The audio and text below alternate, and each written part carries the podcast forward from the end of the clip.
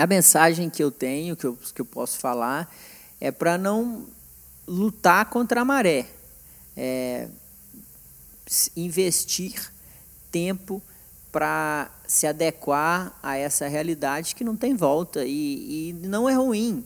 É, assim como você gosta de usar o seu smartphone, abrir o seu Waze para te levar até um, um local com mais agilidade, a medicina vai ganhar em agilidade e em melhoria dos processos com as ferramentas digitais.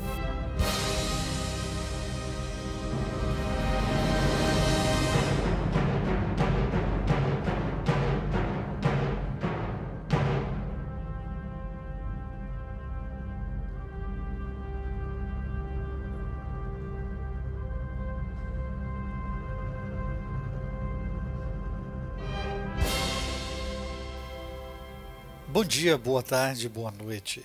Segue uma dica de conhecimento. Entrevista com renomados colegas sobre assuntos da atualidade. Nossa conversa é com o colega Early Adopter e influenciador digital, Dr. Lorenzo Tomé. Médico formado pela UFMG, radiologista, envolvido com tecnologia a todo momento. Fez seu MBA em negócios na Fundação Dom Cabral e é mestre em gestão de saúde pela Fundação Getúlio Vargas. Protagonista do ecossistema Saúde Digital, produz podcasts high-techs e humanizados. Para o nosso tema, telemedicina, a escolha da trilha sonora do filme 2001 Uma Odisseia no Espaço.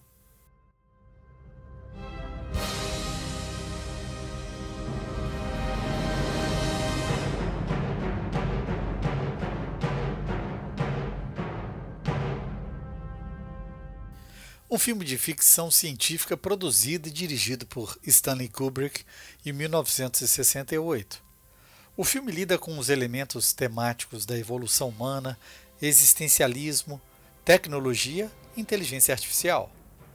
É notável por seu realismo científico e efeitos especiais pioneiros, o que nos faz pensar: seria a telemedicina uma forma de substituição do contato médico humano pelos algoritmos da inteligência artificial de um robô?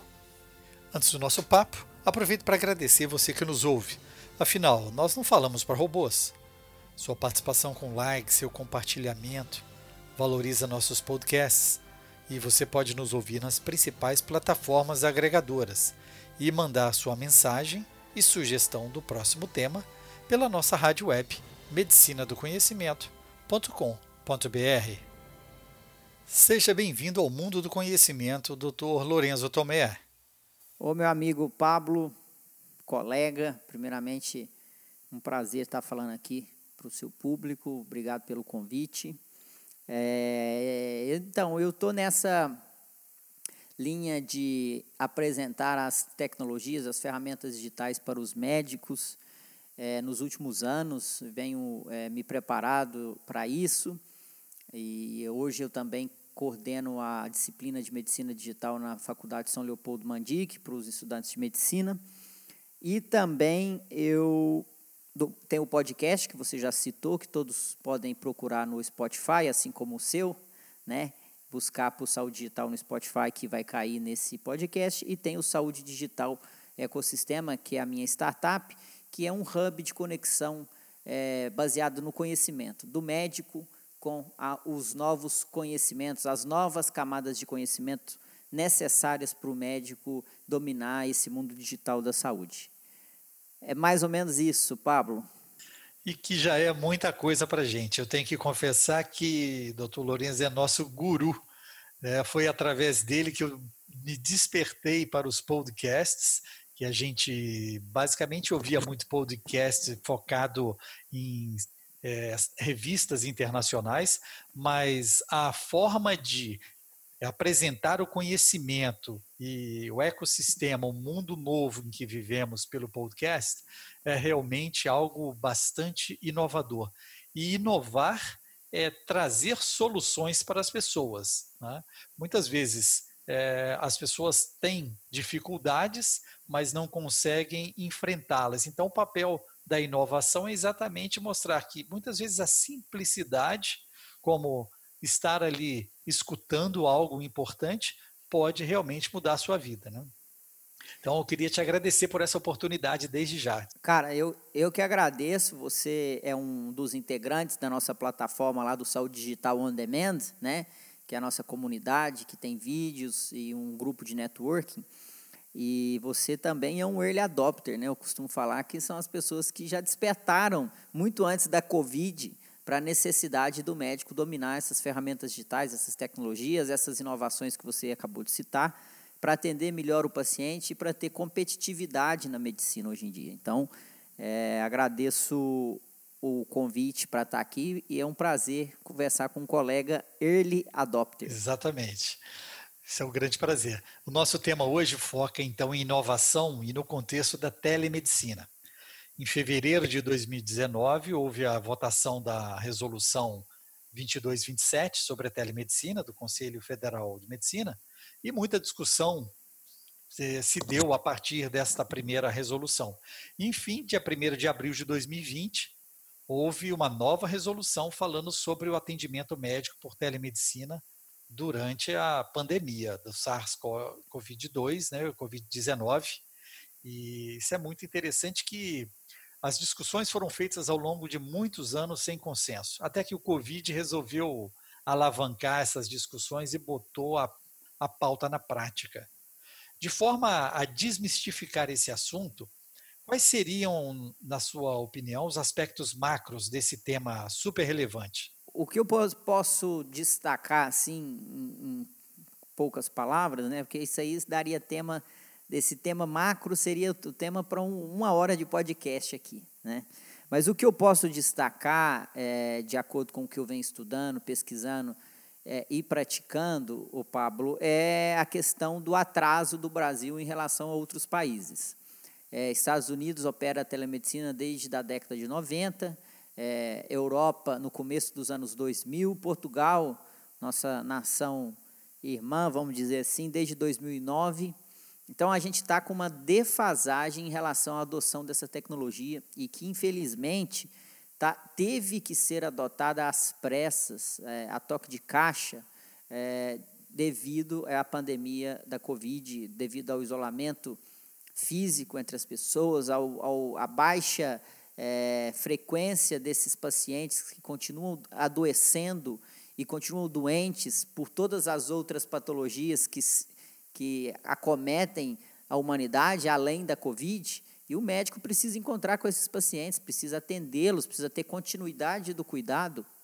Dessa maneira, é, o Brasil encontra-se com uma certa defasagem é, de adoção dessa tecnologia, de, de, prática dessa tecnologia, o que deixa a gente um pouco é, despreparado para a medicina atual, nem do futuro, para uma, uma medicina que é baseada muito nas tecnologias, nas ferramentas digitais é, para melhorar os desfechos em saúde. Então, o principal aspecto macro que eu chamaria atenção é essa defasagem é, do Brasil em relação à telemedicina.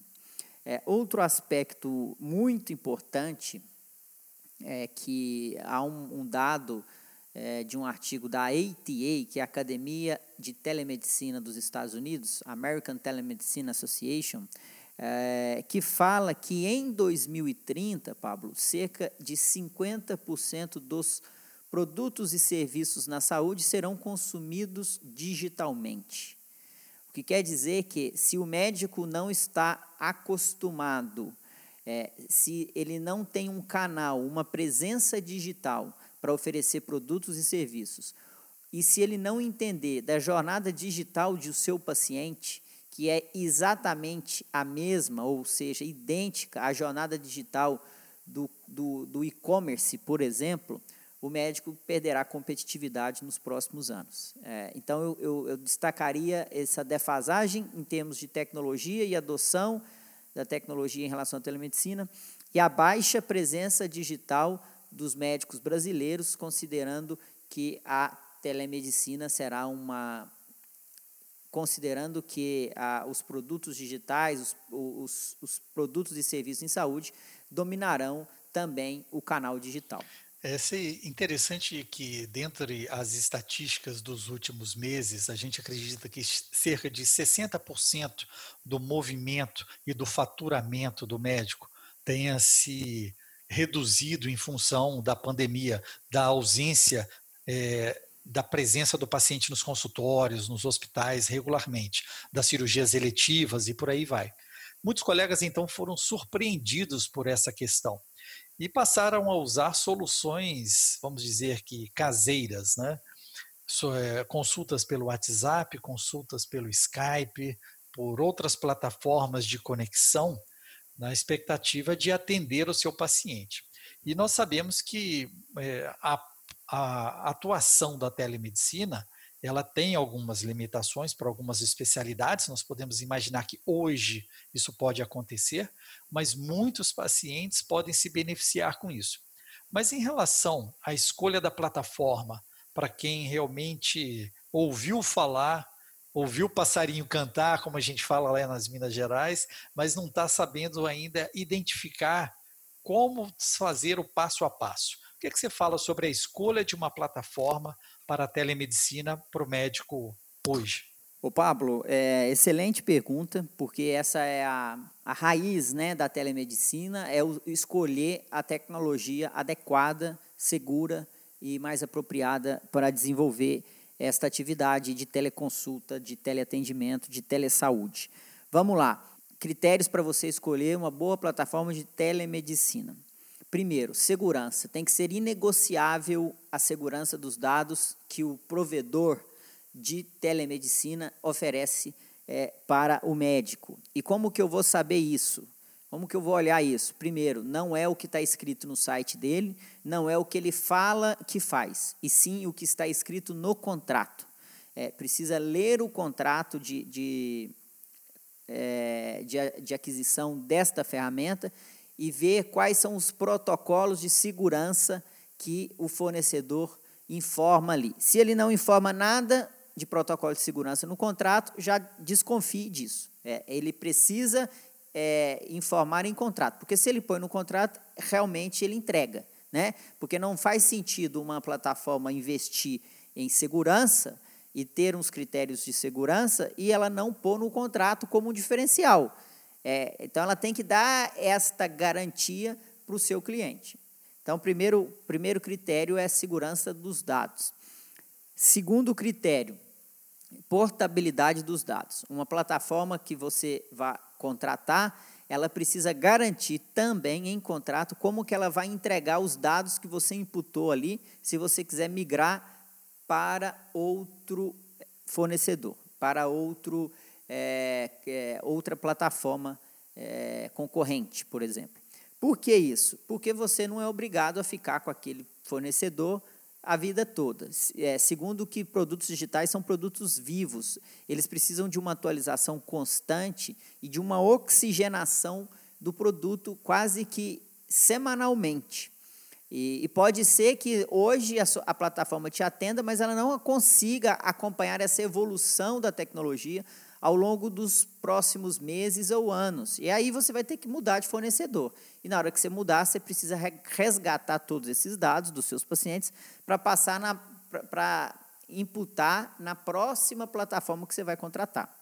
E aí ele também tem que te oferecer e aí ele também tem que te fornecer em contrato qual que é o formato desses dados que ele vai te passar, em quanto tempo e de que maneira ele vai te passar. Isso tem que estar em contrato. É, então, segurança, portabilidade. Terceiro, usabilidade. É, tempo hoje é um dos principais ativos do ser humano nesse mundo digital. Então, o, a usabilidade vai dizer para você o tempo que você gasta para executar uma tarefa ali dentro. É, uma maneira fácil de você saber o que, que é usabilidade é contar quantos cliques você dá para terminar o, o, processo todo. Então, assim, eu vou atender o meu paciente desde a fase de registro, agendamento, é, até a conclusão da consulta, emissão da receita, do, do relatório ou do, do atestado médico, quantos cliques eu gastei. Porque quanto mais cliques, mais tempo você está gastando. E menos inteligente provavelmente essa plataforma, porque usabilidade é isso, ser friendly, amigável, é ser uma plataforma com, que, que oferece poucos clips, cliques, que seja intuitiva. E isso você deve buscar na ferramenta que você vai escolher também. É, quarta questão é a reputação. Reputação é o seguinte: é, apesar das plataformas serem todas novas, a gente precisa buscar o que falam dessa plataforma. O que os clientes que já usam essa plataforma têm dito sobre ela. Então, peça para o seu vendedor é, falar assim: ó, eu gostaria de falar com três clientes, colegas médicos. Você poderia me passar o contato desses três clientes? E você liga para eles, fala que é o doutor Fulano, gostaria de saber é, da sua experiência sendo cliente da plataforma X, o que, que será, o que, que você acha, e nisso você vai tirar uma variante, né? você vai entender o que está acontecendo naquela ferramenta que você está contratando. É, então, o Pablo, esse seria o passo a passo aí que, que eu faria e que eu recomendo para que o médico contrate essa plataforma. E o, e o, o quinto, e mas não é um passo, é uma, é uma aceitação ou uma mentalidade que você não deveria terceirizar a compra dessa plataforma. Não, não deixe na mão que pessoas escolham por você. Você deveria fazer passar por esse processo. É, e por que, que eu falo isso?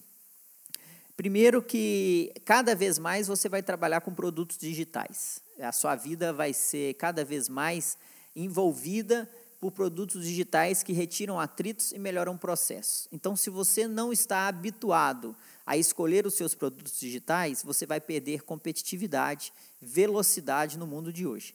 E o segundo, que no processo de escolha há investimento de tempo, há investimento de dinheiro, que muitas vezes você vai ter que largar de atender, fechar uma agenda de um consultório, mas há muito aprendizado envolvido nessas conversas, enquanto, você fala com um, fala com outro, você está aprendendo sobre a tecnologia e você está formando o seu conhecimento e, e construindo o caminho das pedras para que você possa replicar isso todas as vezes que você for escolher um produto digital.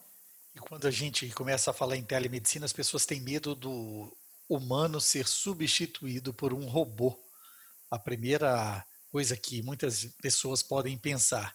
E é claro que a inovação, como a gente comentou, é uma situação de melhoria de vida. Né?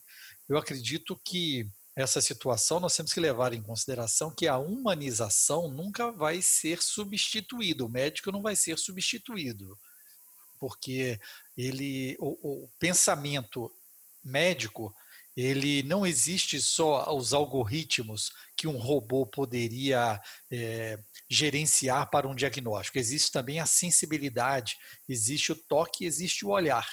Então, quando se fala em telemedicina, eu tenho muita certeza, né, como você também é, fala isso em outras situações, que não haverá substituição, mas um aprimoramento, uma melhoria, uma facilitação do atendimento. Agora, a gente tem que entender que também existem algumas situações tecnológicas. Uma delas é a certificação digital.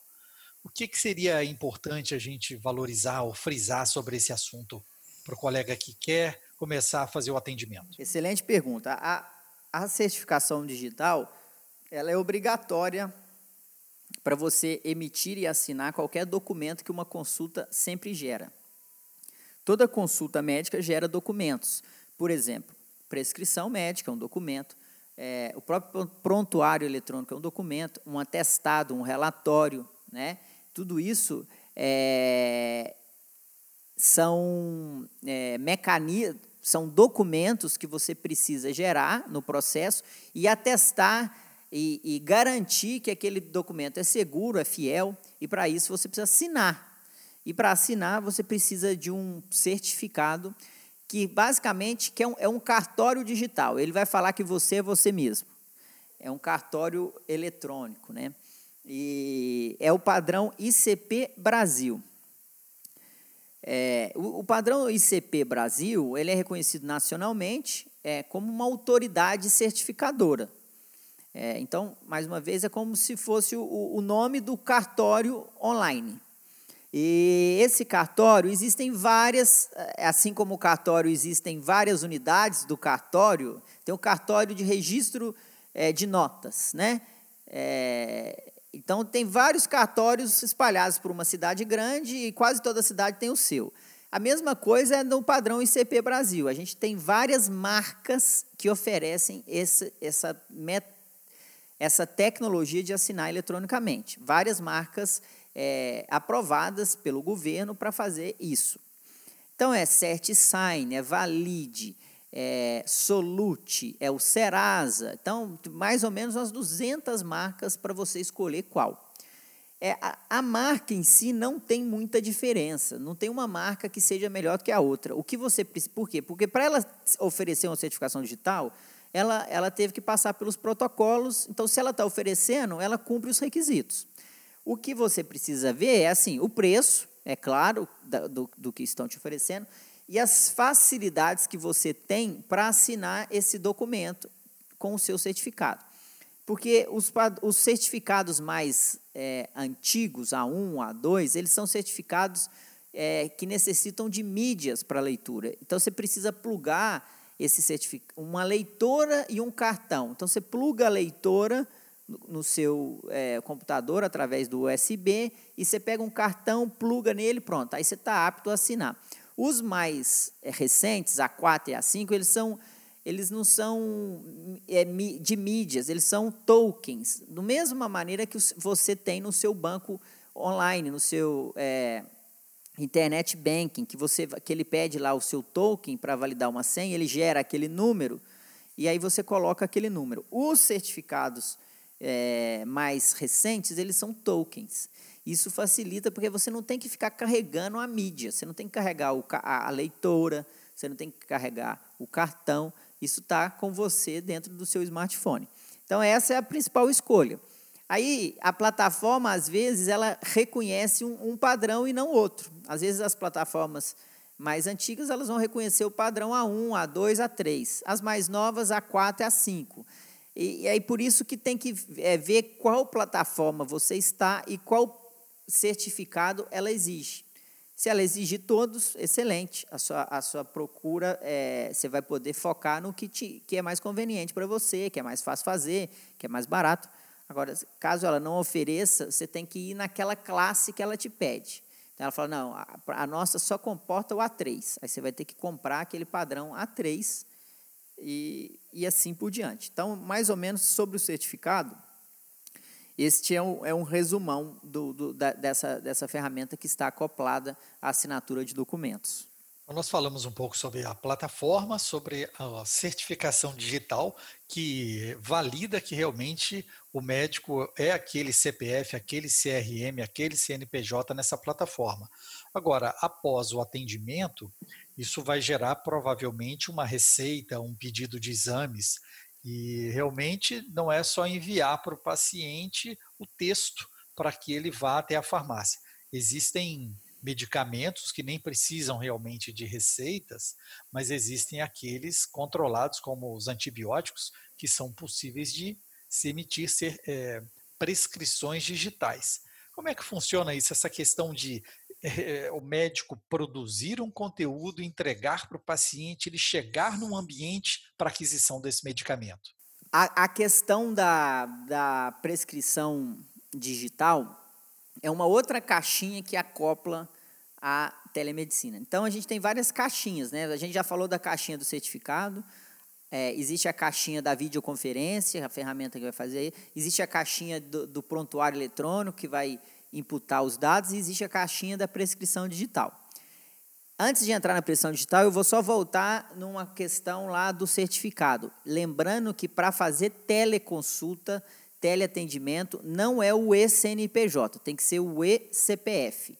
É, porque o eCPF que atesta que o médico está fazendo aquela consulta. É a mesma coisa se você trabalha numa clínica grande, você não assina em nome da clínica, você assina com o seu CRM. Então, só para. Porque tem o SNPJ também, tá? O SNPJ vai ficar para questões tributárias, fiscais, para mandar é, o seu SPED bancário, fiscal. Beleza. Vamos lá, prescrição é, prescrição digital. É, essa caixinha é como eu vou fazer chegar a receita do, do que eu prescrevo até o paciente que eu estou fazendo a videoconferência. Porque quando ele está comigo, eu carimbo um papel e entrego para ele. Mas se ele não está comigo, eu não tenho como carimbar esse papel e entregar para ele, a menos que eu use, por exemplo, um correio.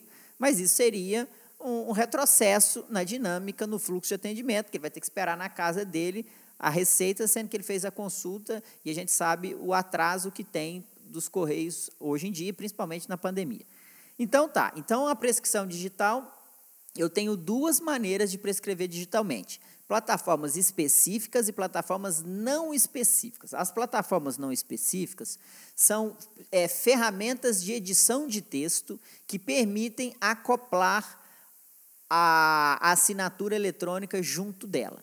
É, a mais comum é o Adobe Reader. O Adobe Reader, você pode ir lá no, nesse, nesse, nessa, nesse sistema, nesse software, e que é gratuito, e acoplar, e chancelar, e integrar o seu, o seu certificado digital com ele.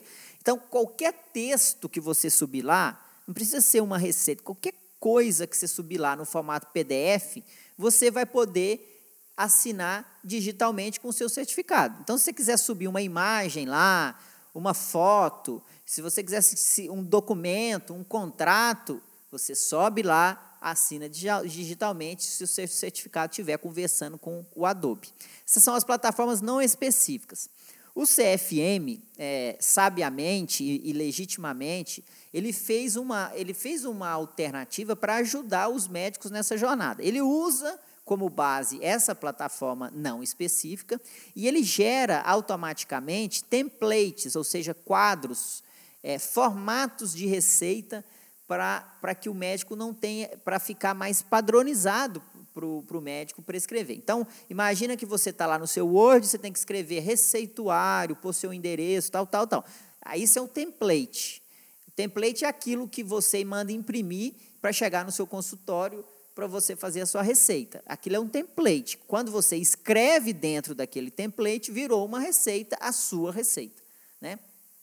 Então, o CFM ele disponibiliza templates para facilitar a vida do médico ao prescrever, isso é muito bom, é, é, isso ajuda o médico, e ele usa essas plataformas não específicas. Qual que é a diferença pra, para as plataformas específicas, Pablo? As plataformas específicas, elas, elas têm inteligência é, embutida nelas. Elas são realmente sistemas. É, por exemplo, quando você. É, vamos dar um exemplo bem claro. Quando você monta uma equação no Excel e dá o Enter, ele é capaz de fazer a multiplicação para você e já dá o resultado lá. Né? Ele, ele faz a adição e várias outras maneiras o Excel pode te dar, porque ele é um sistema. Existe uma inteligência computacional naquele sistema que facilita os processos para você retirar os atritos. Agora, se você for fazer uma conta no Word, você pôr lá 2 mais 2 e dá igual, ele não vai falar que é 4, porque aquele ali não é um sistema específico para é, é, números. O Excel é. Então, é a mesma coisa a plataforma de, de, de, prescrição. As plataformas específicas, elas existem inteligência computacional, existem algoritmos, códigos ali por trás dela que facilitam a vida do médico. Por exemplo, você começa a digitar lá, DIP, aí ele já completa, dipirona. Ah, é isso que eu quero. Aí você põe lá, dipirona, ele mostra a posologia, é, quais são os laboratórios que fornecem, o preço média, você pode é, cadastrar se o seu paciente tem alergia a algum medicamento, se você tiver, ele vai te avisar. Você pode, o, essa plataforma, ela te avisa se você tem é, interação medicamentosa. Por exemplo, você está prescrevendo anticoncepcional com, com um medicamento que diminui o metabolismo hepático. Ele vai te falar, ó, esse medicamento diminui ou acelera o metabolismo hepático. o, o anticoncepcional pode não fazer efeito. Você tem certeza que você quer prescrever mesmo assim? Ele vai te avisando para te poupar trabalho, para melhorar os seus processos, para reduzir os atritos que você tem. Então, essa é a diferença das plataformas específicas, Pablo. E aí o médico tem o critério, a decisão na mão dele de escolher se ele quer uma não específica usar templates ou se ele quer usar uma, uma automática, uma, uma que já é, reduz parte do, do trabalho que retira os atritos. Nas específicas, a gente tem pelo menos três no Brasil. A principal delas é a MEMED. A MEMED é uma plataforma que já está há mais de 10 anos no mercado. É, lá no Saúde Digital Podcast, nós temos episódios com os fundadores, o CEO da MEMED e com o Rafael, que é um médico, que é um dos fundadores que você pode passar lá para ver o, trabalho da MEMED, escutar o trabalho da MEMED. Além da MEMED, a gente tem uma que chama Webbula e a gente tem uma que chama Nexodata, é, que faz esse trabalho de prescrição digital e o médico, é, diante do que eu é, apresentei aqui, tem a possibilidade de escolher se quer fazer por prescrição ou se, é, específica ou não específica.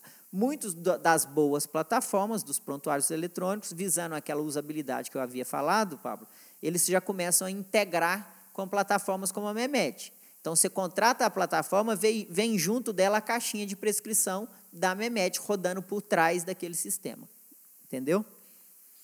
Perfeito. E, ou seja, mas está factível. É possível que você faça um bom atendimento por uma plataforma adequada, num prontuário eletrônico apropriado ao seu, à sua especialidade, com a sua certificação digital e prescrevendo para o paciente ele chegando na farmácia. É claro que existe uma interação também da leitura da farmácia para reconhecimento desse processo. Eu acho que o CRM realmente é muito importante nessa validação, além das plataformas né, que garantem aí a confiabilidade. Agora, uma coisa, uma pergunta que eu gostaria de fazer de um milhão de dólares aí que o médico precisa fazer para ter sucesso na telemedicina? Na minha opinião, o médico precisa olhar para outros setores da economia que passaram já por essa digitalização. É, a, o caminho é exatamente o mesmo, com algumas particularidades e especificidades da medicina e da saúde. É, não, não, difere muito no, no, nos aspectos macro. Quando você olha por cima, a, a jornada do consumidor de um, de um e-commerce, ela tende a ser muito semelhante à jornada de um paciente no canal digital. E quando a gente olha para os outros setores que já sofreram essa digitalização, essa transformação digital, é, a gente pode tirar alguns ensinamentos. Por exemplo, lojas do varejo. É, você tem aí Mesbla, Mapping, que eram varejistas e faliram e quebraram, não conseguiram adaptar-se a essa transformação digital, não conseguiram entrar no e-commerce. Por outro lado, você tem uma, uma Magazine Luiza que está é, tendo recordes de valorização de suas ações na Bolsa, justamente na pandemia do Covid. Está tendo muito sucesso numa época que muitas empresas estão tendo dificuldades que, que a Magazine Luiza fez de diferente das, do, da, do mapping e da, e da Mesbla? Ela entendeu, ela estudou e ela investiu na jornada digital do seu cliente. Ela se tornou uma plataforma de negócios, ou seja, ela pode vender tanto no físico quanto no online. Ela, ela, o, o, o mesmo serviço, a mesma experiência da, do paciente, do cliente no físico tende a ser do cliente no online. Então, ela fez essa transformação digital fazer parte do core business dela. Isso tá, se você lê no, no, no, o documento do Conselho de Administração da Magazine Luiza, ele vai informar que ele, a, aquela loja está passando por uma profunda transformação digital e que ela quer ser uma plataforma de negócios no ambiente digital. Isso não quer dizer que ela vai deixar de atender o físico, mas sim que ela vai atacar essas duas frentes. E é assim que eu vejo o médico. O médico ele não pode é, achar que vai, o físico vai acabar e nem querer que, é, ser só do online, porque dificilmente vai ter sustentabilidade consultas online. O tato é importante, o, o atendimento físico é importante. Mas essa jornada digital, o, ele precisa entender que ele precisa abrir a sua loja no online que, que é abrir a loja? Primeiro, ele precisa ter presença digital, ele precisa estar no Instagram. Por que o Instagram? Porque é onde que a maioria das pessoas estão. É, a maior parte dos brasileiros está no Instagram. É, o, o, Brasil é hoje, proporcionalmente, o país que mais tem usuários do, de, é, do Instagram, empatado com os Estados Unidos, proporcionalmente à população. Então, não tem outro lugar para ele, ele tem que ir para lá. E aí ele tem que ir ele mesmo. Não adianta ele contratar uma agência para falar que ele é ele. Ele que tem que falar o que, que ele é, o que, que ele gosta, o que, que ele faz, qual que é a forma que ele atende, o que, em que, que ele é bom. E, e essa mentalidade de atender também no digital passa por essa presença digital do médico, que começa nas mídias sociais, depois aquele paciente que encontrou esse médico nas mídias digitais, ele vai procurar esse médico no ambiente mais restrito dele, que é o site dele. Né?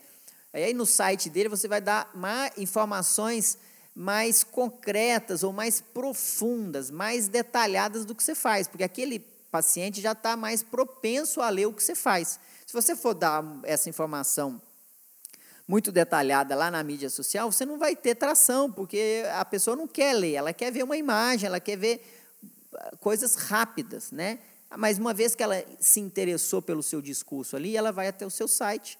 Indo até o seu site, se estiver bem apresentado, dando aquele conhecimento, ele vai agendar uma consulta, seja no físico, seja no online. Então, essa jornada do digital precisa estar muito bem clara, definida, e o médico precisa investir nessa jornada se ele quiser ter sucesso no, no meio digital. E ele, isso é um ponto preocupante, eu falei na minha primeira abordagem do nosso bate-papo aqui, porque uma pesquisa feita pela Febrasgo, Pablo, mostra que cerca de 39% dos médicos apenas é, daquela especialidade é, tem alguma, algum site ou alguma, algum perfil em rede social. 39% dos médicos apenas. Isso é muito pouco, é, considerando que a medicina tende a ficar cada vez mais nesse espaço online, nesse espaço digital. Acho que você resumiu aí muita coisa em poucos minutos, realmente a necessidade da transformação, da ressignificância na vida atual, porque nós estamos cada vez mais digitais, a gente concentra a nossa vida na, na internet banking, no smartphone potente, não carregamos mais máquinas de fotos, guardamos os documentos e os nossos conteúdos que produzimos no dia a dia de uma forma digital. Então, isso já realmente, sem querer, sem perceber, nós já estamos envolvidos nesse processo. E agora o grande desafio é tornar isso para o ponto de vista profissional, fazer um, é, um atendimento ao consumidor, né, ao nosso cliente, ao nosso paciente, de uma forma que ele quer receber, e não, e não somente no, aquilo que nós esperamos oferecer ou que pensamos ser o melhor para os nossos pacientes. Eu queria te pedir, agradecer bastante e pedir que você deixasse aí um, uma mensagem para os nossos ouvintes do Medicina do Conhecimento, que é um podcast que está em ascensão, crescendo. A gente está aí com cerca de 60 mil plays.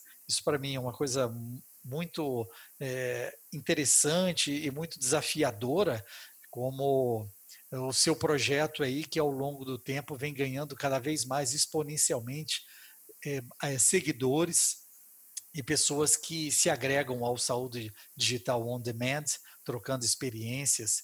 E qual é a sua mensagem aí para o ouvinte, para o médico do futuro? A mensagem que eu tenho, que eu, que eu posso falar, é para não lutar contra a maré, é investir tempo para se adequar a essa realidade que não tem volta e, e não é ruim. É, assim como você gosta de usar o seu smartphone, abrir o seu Waze para te levar até um, um, local com mais agilidade, a medicina vai ganhar em agilidade e em melhoria dos processos com as ferramentas digitais. E a mensagem é para que você se adeque a essa realidade sem medo, o mais importante você já tem, que é o seu conhecimento, isso ninguém tira. A experiência de beira de leito, de, de, de vivência com o paciente, isso é muito importante, isso é muito difícil de adquirir. É, esse conhecimento digital, basta você ter a sua mentalidade aberta, disposta a adquirir esse conhecimento, que esse conhecimento ele vai vir naturalmente. E aí, quando você junta experiência, vivência, é, habilidades técnicas, boa formação, é, é, uma pessoa ética, uma pessoa prudente, uma pessoa que não negocia é, a, o atendimento, não negocia valores, com novas camadas de conhecimento do digital, Pablo, você tem uma soma exponencial. Você tem um, um produto, é, que não é nenhuma soma, é um produto exponencial, porque você tem um médico experiente, ético, correto, bem formado e que está é, pronto para os novos desafios que a medicina vai nos oferecer e tem nos oferecido. É isso, estar aberto, escutar podcasts, não é porque eu tenho, não é porque você tem, Pablo, mas é porque realmente podcasts você aprende enquanto você está fazendo outra coisa, enquanto você está dirigindo, enquanto você está na academia, cozinhando, e é uma mídia profunda onde você pode é, é, absorver muito conhecimento. Eu sou um, um fã e um ouvinte de podcast, por isso que eu decidi fazer o Saúde Digital. Obrigado pelo convite e tamo junto, cara. Vamos junto lá na comunidade dos Early Adopters para a gente cada vez mais trazer inovação para a nossa saúde. Muito obrigado ao grande amigo Lorenzo Tomé pelas suas palavras, seus ensinamentos sobre esse assunto tão palpitante, telemedicina, que realmente nós vamos ter que nos adaptar e escolher o melhor formato para nós, médicos e para os nossos pacientes. Se você quer escutar música, informação e os podcasts a qualquer momento em todo lugar, então acesse a nossa rádio web medicinadoconhecimento.com.br. Para escutar um podcast exclusivo, siga nas plataformas Spotify, Deezer, iTunes, Google Podcast, SoundCloud e você vai ser avisado toda vez que o podcast for publicado. Medicina do Conhecimento, você escolhe o player da sua preferência. Agora, claro, é muito importante seu feedback, compartilhando nas suas redes e deixando seu like. Aumenta o conteúdo e a divulgação do nosso projeto. Você pode também entrar em contato conosco sugerindo o próximo tema. Fique ligado nas redes sociais, Twitter, Facebook e Instagram, Medicina do Conhecimento. Afinal, compartilhar é multiplicar.